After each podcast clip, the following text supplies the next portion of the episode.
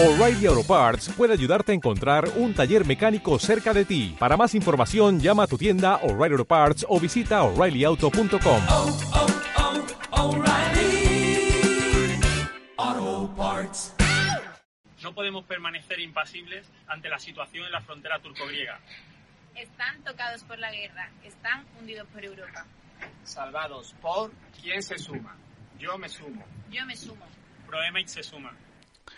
Efectivamente, estamos escuchando uno de los últimos eh, vídeos de esta, de esta ONG, de Proem AID, que mañana miércoles va a estar en, en Alicante en una mesa redonda junto con Prodein, otra ONG destacada que opera en, en, Melilla. Estamos hablando de las diferentes fronteras de acceso de las personas migrantes y refugiadas de, diferentes puntos del planeta a Europa, ya sea a través de, de la frontera sur de, de, Melilla, en este último caso que mencionábamos, ya sea a través del Mediterráneo central o las costas de Grecia que conocen muy bien en esta, en esta ONG compuesta básicamente de, de bomberos voluntarios que desde el 2015, 2016, 2017 vienen asistiendo a estas personas que se juegan la vida. Por desgracia, muchas de ellas no lo pueden contar, se ha convertido, ya lo saben, el Mediterráneo en una gran fosa común. Así que vamos ya a hablar con uno de los ponentes de esa mesa de mañana, con el presidente de la ONG Proemaid. Él es José Antonio Reina, más conocido como Onio. ¿Qué tal, amigo? ¿Cómo estamos? Hola, ¿qué tal? Buenos días.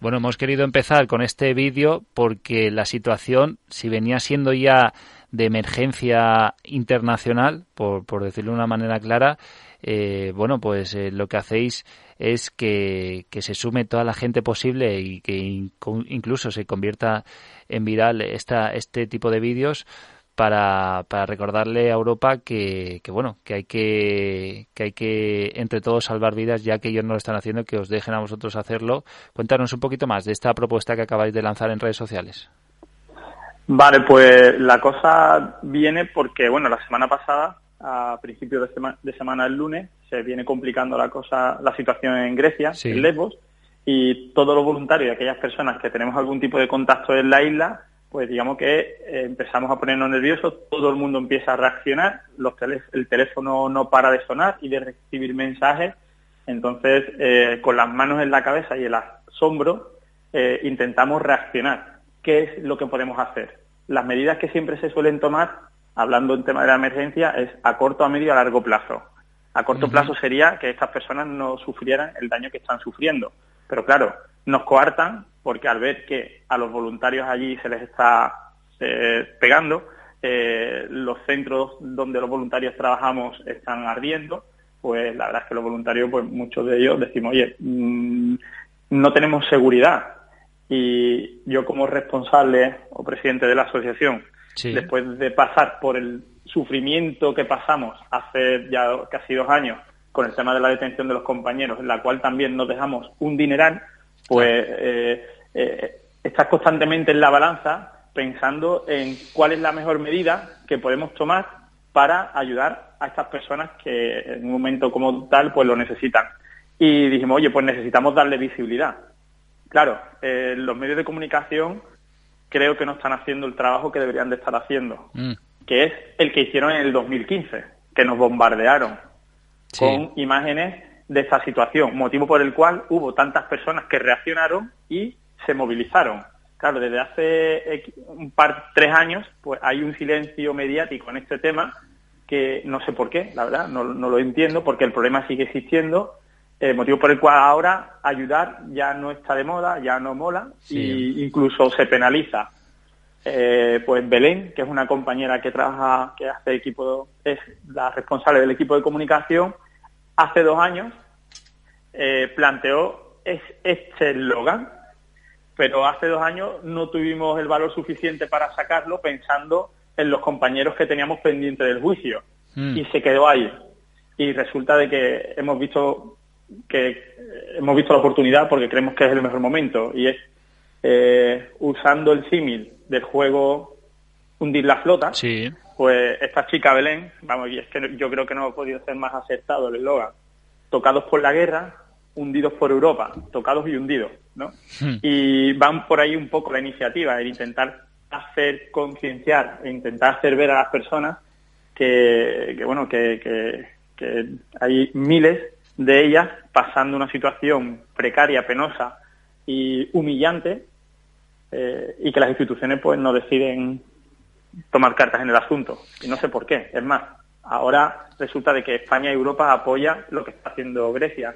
Yo no lo entiendo como profesionales de la emergencia, la verdad. Son, son muchísimas las preguntas, pero bueno, vamos a, cerrar lo que es la, última campaña que estáis realizando y lo vamos a hacer ahora volviendo a escuchar el audio, como es unos segundos de esta, de esta campaña que seguramente después de la explicación de, de Onio la gente la, la retiene más. Vamos a escucharlo. No podemos permanecer impasibles ante la situación en la frontera turco-griega. Están tocados por la guerra, están hundidos por Europa. Salvados por quién se suma. Yo me sumo. Yo me sumo. ProEmage se suma. Y, y, hablando de, de, la situación que mencionabas ya de, de Lesbos, bueno, luego eh, avanzamos que también vamos a, poder hablar con ese un activista del País Vasco que lleva año y medio en, en, Lesbos y, que está ayudando y que se ha encontrado de frente con, con esos grupos fascistas. La criminalización de, de, los voluntarios, de los activistas, ha sido una constante desde la crisis de, de Siria. Vosotros lo sabéis bien, como decíais.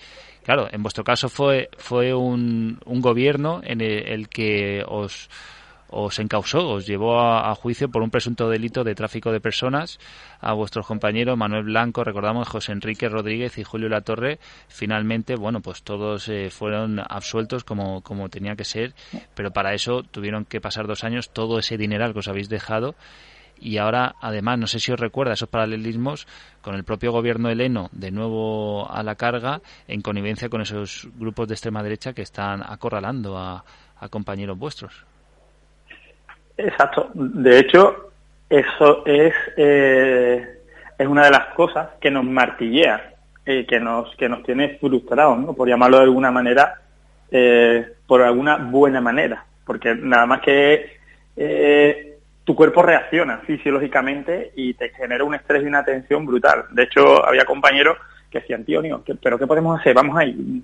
Venga, cogemos el barco, volvemos. Eh, y decía, pero señores, ¿no dais cuenta? En el momento que pongamos un pie allí en la isla y pongamos un barco para intentar hacer rescate, ¿qué creéis que nos va a pasar? Si los mismos guardacostas son los que están eh, intentando hundir o no facilitar la entrada de los migrantes, como hemos visto, con disparos de advertencia. ¿Qué creéis que nos puede pasar? Es que yo creo que lo que tendríamos que montar es un comando para ir y contrarrestar esa fuerza. Claro, esto no debería de decirlo y más en público, pero en realidad es lo que uno siente.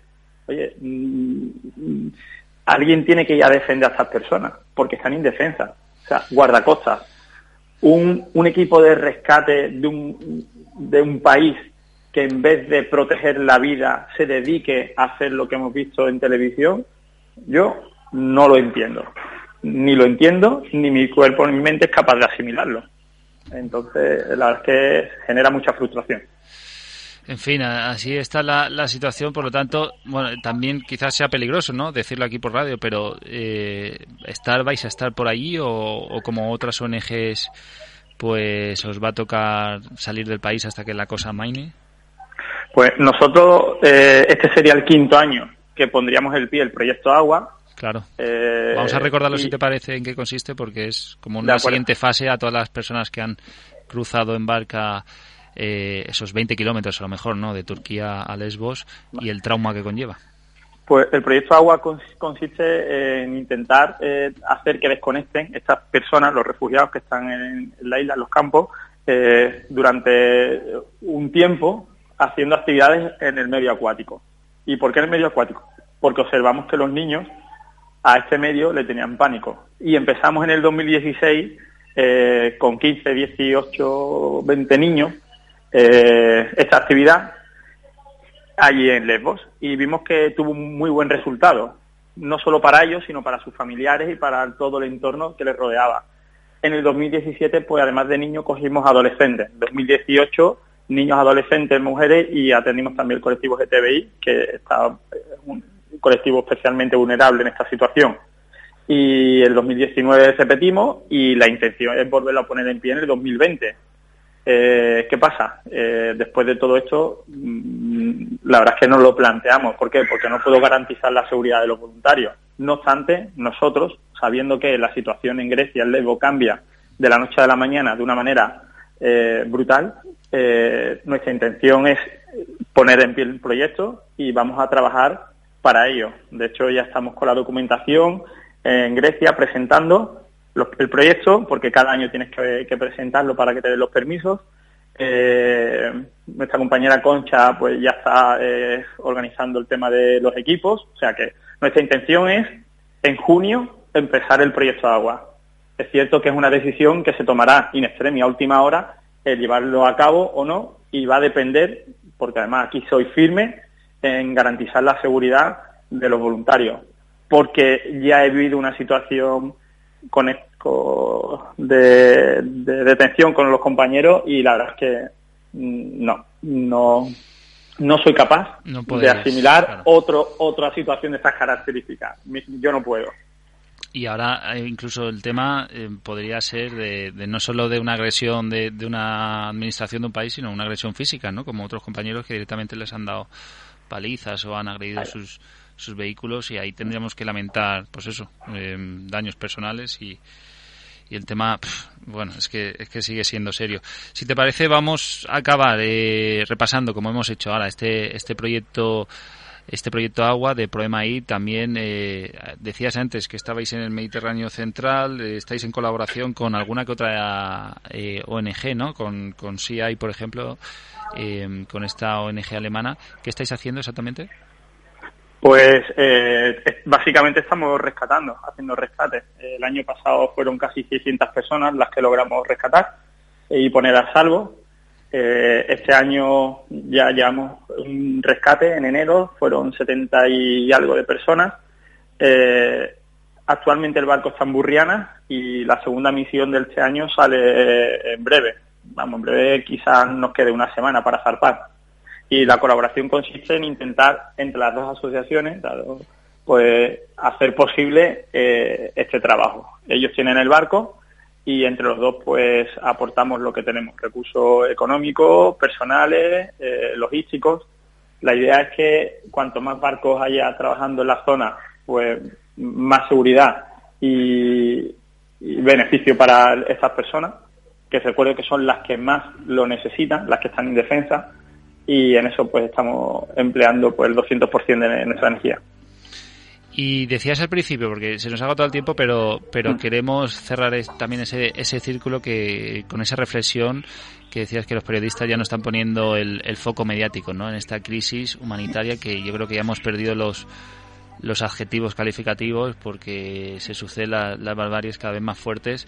Pero es que, claro, no puede ser también que haya una cierta anestesia de, del oyente, de, del lector, de, del, del telespectador ante ante estas imágenes, no solo estas, sino de otros conflictos bélicos, y que, y que ya da igual la imagen que le muestres, eh, porque la gente yo creo que saben que, que, niños como, como el, el, que apareció, el de, el de Alan, Alan Kurdi. el de Alan Kurdi, pues se siguen sucediendo, pero no sé, no sé si crees que hay una cierta anestesia o es directamente de los medios de comunicación que no, que no portan más esas imágenes.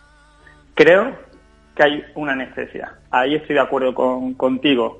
Pero eh, cuando somos masas, o sea, las personas somos masas y, además maleables.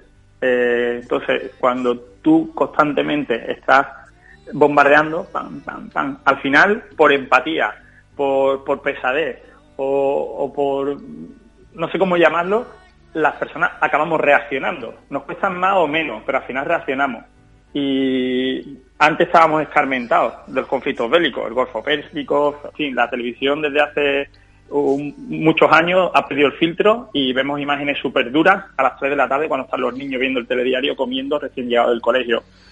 Eso ya hace muchos años que sucede, pero sin embargo en 2015, cuando te levantabas, desayunabas, almorzabas y cenabas viendo, no veías sangre, porque no hemos visto sangre apenas, lo que se veía era la crueldad de miles de personas andando haciendo la ruta de los Balcanes en unas condiciones climatológicas muy adversas. Claro, pues cuando eso te lo ponen una y otra vez, al final tú que estás en tu casa comiendo con tu estufa, con tu plato de comida, con el niño que no le falta de nada, pues dices, hostia, es que, es que, es que hay que hacer algo, es que no podemos seguir así.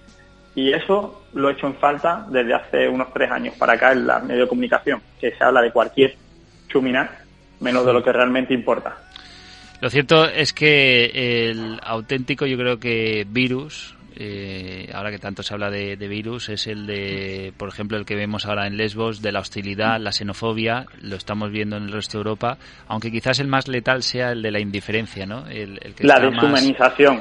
exacto, es el que está causando más, más muertes. Exacto y de, la deshumanización. Efectivamente, y de todo y de todo esto, pues vamos a hablar mañana, miércoles, en el edificio Puerta Ferrisa de Alicante, muy céntrico, cerca de, del ayuntamiento. A partir de las 11 organiza la ONG Solidaridad Internacional y junto con José Antonio Reina Oño, presidente de, de Proemaid, estará nada más y nada menos que otro peso destacado de, de esto del activismo eh, nacional como es José Palazón, que viene desde Melilla para hablarnos de, sus proyectos de, de, Prodein y de cómo también el gobierno español y Europa se las gasta para seguir haciendo de Europa esa Europa de la fortaleza.